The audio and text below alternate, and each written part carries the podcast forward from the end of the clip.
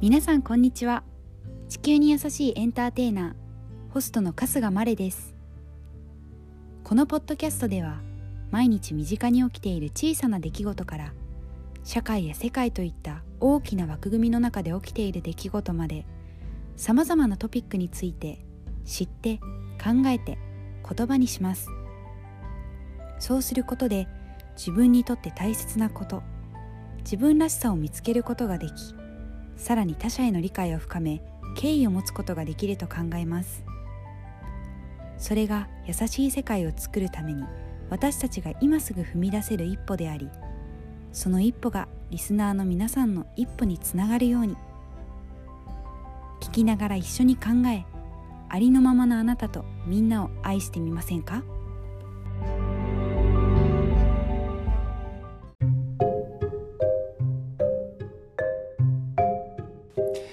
シーズン3いよいよ突入です。それって本当に当たり前？イエーイ。もう今考えました。このタイトル。大丈夫なのかな？今考えて。これで一体私は何回続けていけるのだろう？はい。というわけで皆様お元気でしょうか？今言った通りですね。当たり前について考えていこうというのがシーズン3です。また広い広いんですけれども、まあ、常に自分が興味のある一個のこうワードかな当たり前とか当然っていうのが語源ですけど当たり前とか仕方ないよ当たり前じゃん当たり前だから変われないよとかねそういういろいろなこと考えてるのってこのテーマではい次のシーズンを皆さんにお届けできればなと思っております。あの一人で喋るもよしゲストを招くもよしいろんな人とこうリモートで話すもよしまあね2人とか3人とかだったらリアルで話してもよしと思っております。なんかもう当たり前についていろいろ考えてることとかあったら是非リスナーの皆様もご意見どしどしお寄せくださいませ。というわけで1回目はね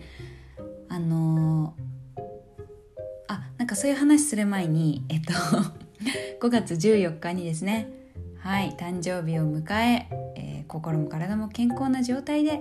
まだ一つ年を重ねることができました。お祝いのメッセージをくださった皆様、えー、そしてメッセージはくれなくても、えー、ちょっと脳内で私の誕生日だみたいなのを思ってくださった方々本当にありがとうございました。いや今年も楽しい誕生日が過ごせたなと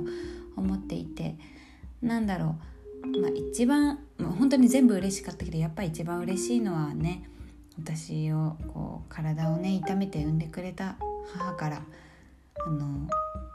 私の娘というかねあの何を言ってんだ私は 私の子供として生まれてきてくれてありがとうと、まあ、お腹からあなたが生まれてきてくれてよかったわっていうふうに言ってもらえたのがやっぱりうん。毎年ママは言ってくれるんだけどさ。やっぱりねしみじみしますよ本当に愛をあの注いでもらって生きているなというのを感じております。まあ、この自分が受けている愛というのをたくさんの人から、えたくさんの環境から受けている愛というものをですねやっぱり自分はもらえているんだからこそあのポジティブな形で希望という形で他の人たちに届いたらいいなという あのマインドで。まあ自分なりのペースで今年も来年の誕生日迎えるまで節目としてね、えー、歩んでいきたいなと思っております。はい。ではそれって本当に当たり前シリーズのシリーズ？シーズン？の第1回目。今回はですねいきなり狭くなるやんっていうツッコミを期待してお皿洗いです。イエーイ。どういうこと？はいどういうこと？と思った方もいると思うんですけれども私は家族と実家で暮らしておりまして、まあ、今は父母私3つ年下の妹という4人で暮らしております。ってなると、まあ、基本的に、えー、夕食ですね。が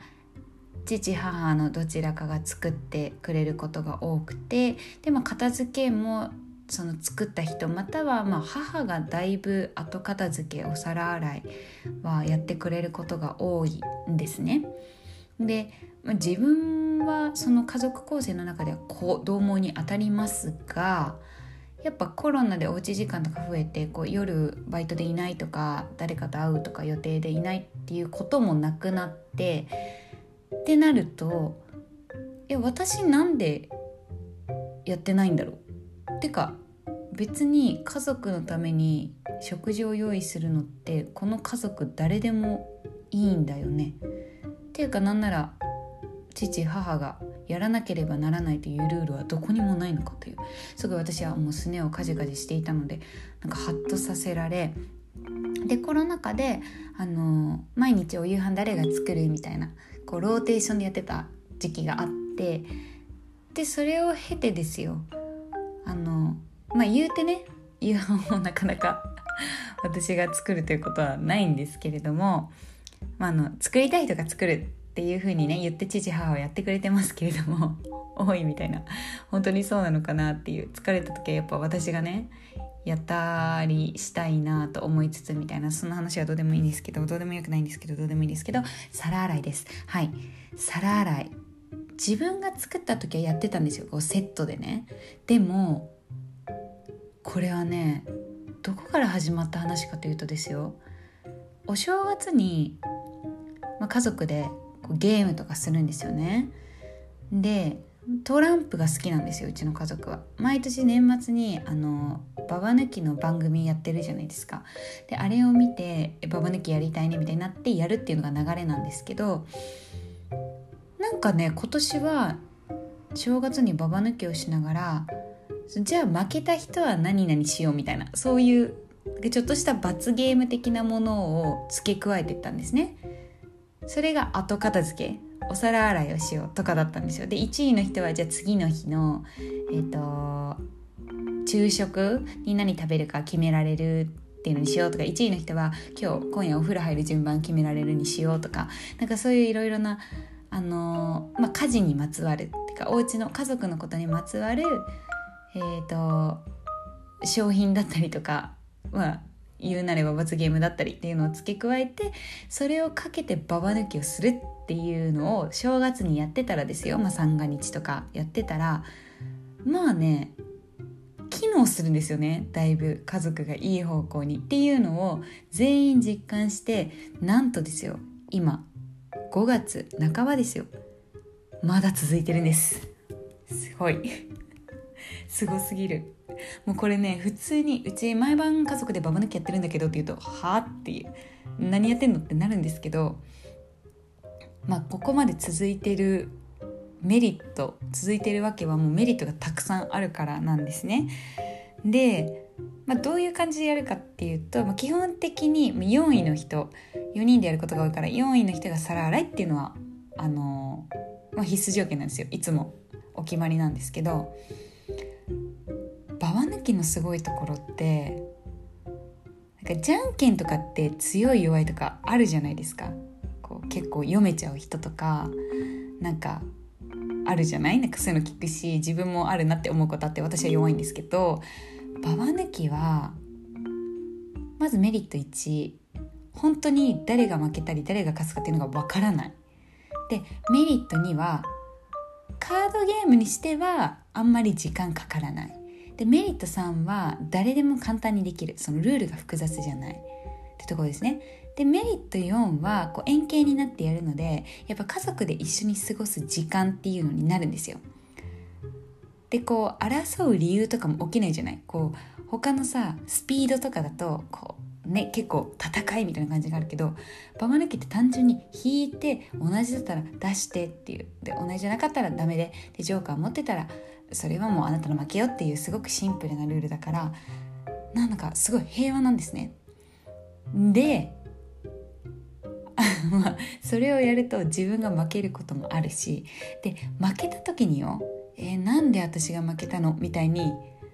なんだろうならないというか負けたら負けそしたら皿を洗うというのはもう決まりなんですよね。でからこそ自分が洗ってる時にあ私今まで全然お皿洗ってなかった。てかこれ誰でもやるべきだし誰でもできるしむしろなんで今まで自分やろうってなってなかったんだろうっていうすごいこうプチ罪悪感というか気づきというか。なんでお皿洗うのは親が当たり前と思ってたんだろう。もうねえ私も大人の年齢なのにっていうのですごいハッとさせられたんですね。でさらに毎回負けた人が洗うってなると自分ももちろん負け経験するわけだから自分が負けなかった時に洗ってくれてる人への感謝がもうあの10倍増ぐらいするんですよ。っていうのも自分がコンスタントに洗うことが増えてるからやっぱそのね食事してまったりした状態でお皿を洗うっていう一個のタスクが課されるっていうことのまあ何？大変さも分かってるしでそれをやってくれてる人が毎日いる自分がやってない時は誰かがやってるっていうことを認識してやっぱ「ありがとう」っていう言葉をすごい心の底からかけたくなったり、まあ、かけたり自分が洗ってる時はかけられたりっていうことが起きてめちゃくちゃあのハッピーなんですよね関係性が。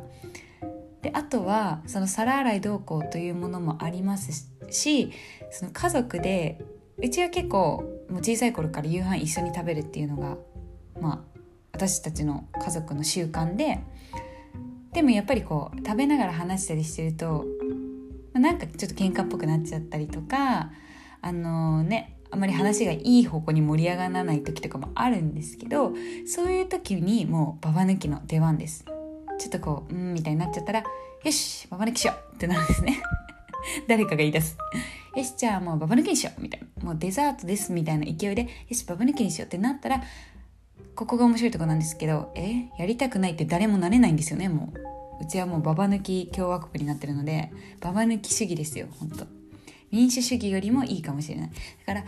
しババ抜きしようってなったらもうその時ズーンってなってた人でもはいやりましょうってなんですね。でババ抜きをやってる途中でこうだんだんみんなの気持ちがこうフラットな状態に戻っていくというかなんかマインドフルネス効果もあるのではないかというぐらいなはいそんなババ抜きの素晴らしさっていうのをこう語っているポッドキャストはきっと私のポッドキャストぐらいしかないのではないか。でえっとまあ今回のシーズン3それって本当に当たり前っていうところに戻りますけどまあその家のタスクをこなす担当ってきっとしれと誰が決めたでもなく決まってるんだろうなっていうところがあるなって。なんか洗濯とか掃除とか、えー、料理片付けもろもろまあお家がこう清潔な状態で保たれてる生活が健康に遅れているっていうことはうちは実家なので私一人ではなくもう家にいるみんながいてのことなんですけどやっぱそれがどっか当たり前って思っちゃってた自分もいたなと。でじゃあマレが家のために何してんのって言われたらなんかやっぱその家事をしてる人を手伝ってるぐらいのレベルでこれ今ポッドキャスト撮ってるけどまあいまだにそうなんですよね。なんか自分の布団は自分で畳んだり洗濯は自分で片付けたりとかはあるけどじゃあ洗濯機回してるの誰なの？洗濯干してるの誰なの？洗濯物を外から部屋に取り込んでるのは誰なの？畳んでるのはってなった時にやっぱり比重がどうしても外で働いてる母一番忙しいその外に行って家に帰ってきてっていう何通勤時間とかも考えたら一番時間のない母がやってるっていうことに気づいてすごくなんか苦しくなったっていうかなんか母はそれがそれで多分当たり前って思ってやってるんだけどうん当たり前なのか本当に。うん。なんかってなっちゃったんです。だから自分もできるところはもう少し比重を重くしてって言い方はなんかマイナスに聞こえちゃうけど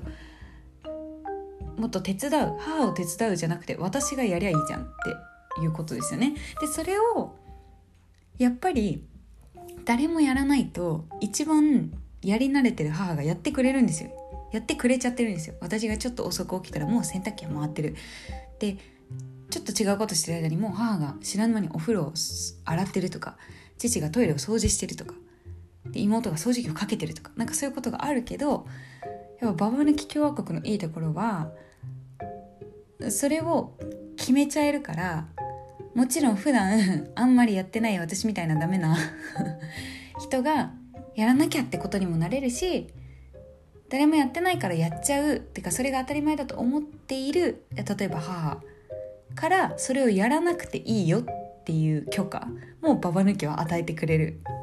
だって明日は洗濯を干すのはもうまれって決まったからママは何が何でもやらなくていいですっていう風にしてくれる。でそのさらにさこれちょっと話しててすごいテンション上がってきたのは別にリーダーがいるわけじゃないじゃないババ抜き共和国には。首相とか大統領はいらないんですよ。そういらないの。だってそこにだってそこにトランプがあるから。だからドナルド・トランプはいらないんですよ。カードのトランプさえあればですよ。そのトランプに意思はないのにゲームという形で決まるんですよ。でそこにお金とかさそういう政治は絡んでこないから。もうシンプル is the best ですね。はい、どうですか皆さん？なんか例えば例えば家族で暮らしてる人もそうだと思うし友達とシェアハウスしてる人とかパートナーと同棲してる人とかもなんかえ私なんでなんかいつもこれやってない？ってか相手何もしてなくない？って思ったりとかなんかやっぱり気づいたら相手がやってくれちゃっててうわ自分あなんかやらなきゃって思ってるのにタイミングなんかどうやってやったらいいの？ってか向こうの方が得意だからやってくれちゃってるしうんみたいなそういうお互いのもやりみたいなものもこのトランプ共和国をあの建国すればですよ解消されるのではないかと。結構本気でいろんな人にご利用したい。と思っています。で自分が実家を出ることになって一人で、まあ、一人で暮らすなら 一人でトランプやっても仕方ないけどなんか誰かと住むとかいうことになったらこれは取り入れていきたい。会話する時間にもなるし普通に。はい。あとあと今話しててえっとさらに思ったことがあったんだけどうわうわちょっと待って。トランプがいいよねっていう話と、えー、誰かと住むようになったらその会話も生まれるからゲームしたらいいよねって話と。あー忘れちゃった。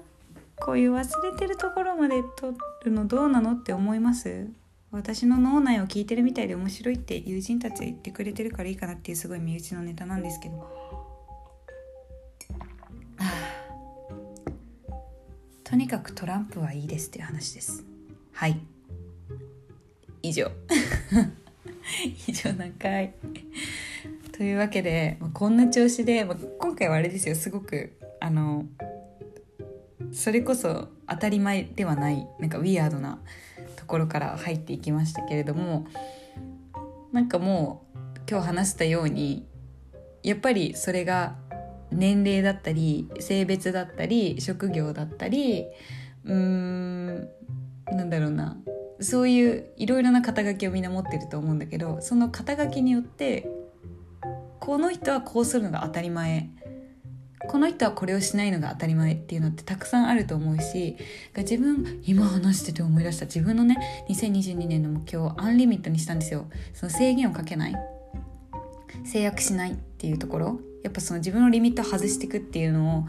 あの目標に掲げてたのでたまに忘れるのでちょいちょい思い出して今この瞬間に思い出したんですけどそういうことですね。当たり前って思ってるのって別に当たり前なんじゃないんじゃない？それ。ちょっと考えてみて。その制約っていうのを外したらどうなるの？っていう。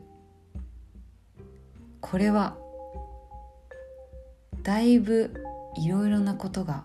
いろいろな人と話せる気がしてきた。なんかもう終わりに差し掛かりますが例えばよ。例えば舞台俳優は稼げなくて当たり前。食えなくて当たり前。本当なのかどうなのか。えー、夢は一つ突き詰めるのが当たり前。本当なのか。一生懸命生きるのが当たり前。そうなのか。なんかまあ社会とか世界がいいと決めていること当たり前。まあもまあなんかそう言ってくるとさ私が当たり前として推していきたいことが当たり前なんじゃないかみたいなそういう意見も出てくるとは思うけど、まあ、そこはビホープビーマレありのまま生きるので私はありのままの当たり前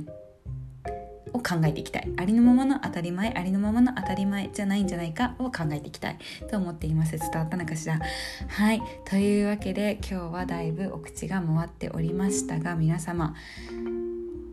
今日も聞いてくれてありがとうございます。なんかこんな感じでシーズン3がいきなり始まったので是非皆さんもお付き合いいただきたいですし